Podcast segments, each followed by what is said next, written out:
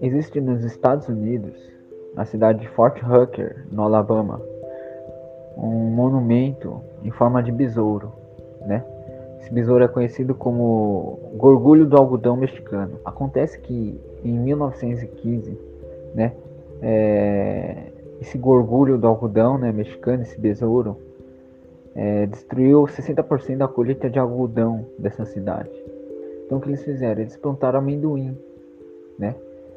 E aconteceu que dois anos depois, mais ou menos, a indústria de amendoim havia se tornado tão lucrativa que o município colheu mais é, amendoins do que qualquer outra região da nação. Isso fez eles prosperar muito mais do que qualquer outra região por conta do, da colheita de amendoim, né?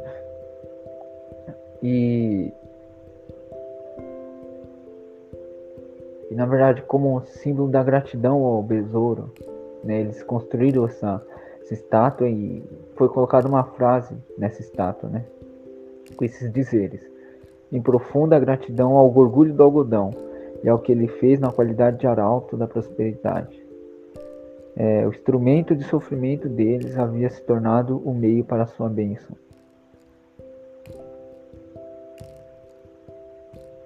Aquilo que veio trazer destruição foi o que levou para o sucesso deles. Sabe? Tem muita coisa na nossa vida que a gente não compreende. A gente acha que é perdição para nossa vida. Mas se a gente parar para tentar um pouquinho e parar de reclamar de tudo, talvez seja esse o, o princípio do sucesso da sua vida. Eu sempre cito, e volto a citar agora, a vida de José. José teve uma vida bem sucedida, aliás, ele se tornou governador do Egito, mas é, ele passou por tantas situações que tudo indicava que ele ia virar um fracassado, né? Ele, aliás, a primeiro de tudo, ele recebeu uma promessa do Senhor. Só que as coisas foram caminhando e acontecendo e parecia que tudo estava ruindo pro lado totalmente contrário ao que Deus tinha falado. Né? Ele foi traído pelos seus irmãos, né? então foi vendido como escravos por eles e foi dado como morto por seu pai. Ele chega como escravo e ele começa a crescer como escravo, né? Mesmo sendo escravo, ele era tão bom, tão honesto e tão confiável que na casa onde ele estava sendo escravo, ele foi colocado como um, como um dos chefes da casa.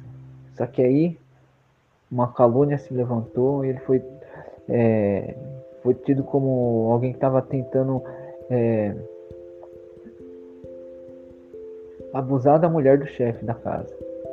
E não era verdade, né? Para quem nunca leu, né, foi a mulher que tentou algo com ele e ele fugiu. Só que, obviamente, a mulher não ia deixar barato, né? Então diz que ele tentou assediá-la. E foi que chefe mandou ele para a prisão. E lá na prisão, com a conduta dele, a qualidade de vida dele, o que ele demonstrava, honestidade, fez com que ele tivesse as chaves nas mãos dele. Chaves da prisão, mesmo sendo um prisioneiro. Ele passou anos ali na prisão. E assim se tornou, depois de, de ter interpretado um sonho do, do faraó, ele em seguida se tornou é, o governador do Egito, só abaixo do mais poderoso do Egito, que é o faraó. Sabe, foi no instalar de deles. E tudo e a tudo que indicava que não se tornou sim, né? Então, não olhe para a situação difícil muitas vezes como a sua perdição, mas sim como o começo e o início do milagre do Senhor na sua vida. Às vezes a gente não entende, mais uma vez, a gente não compreende muitas situações. Mas pode ser nessa situação difícil que Deus dê a reviravolta e mostre que Ele é Deus na sua vida.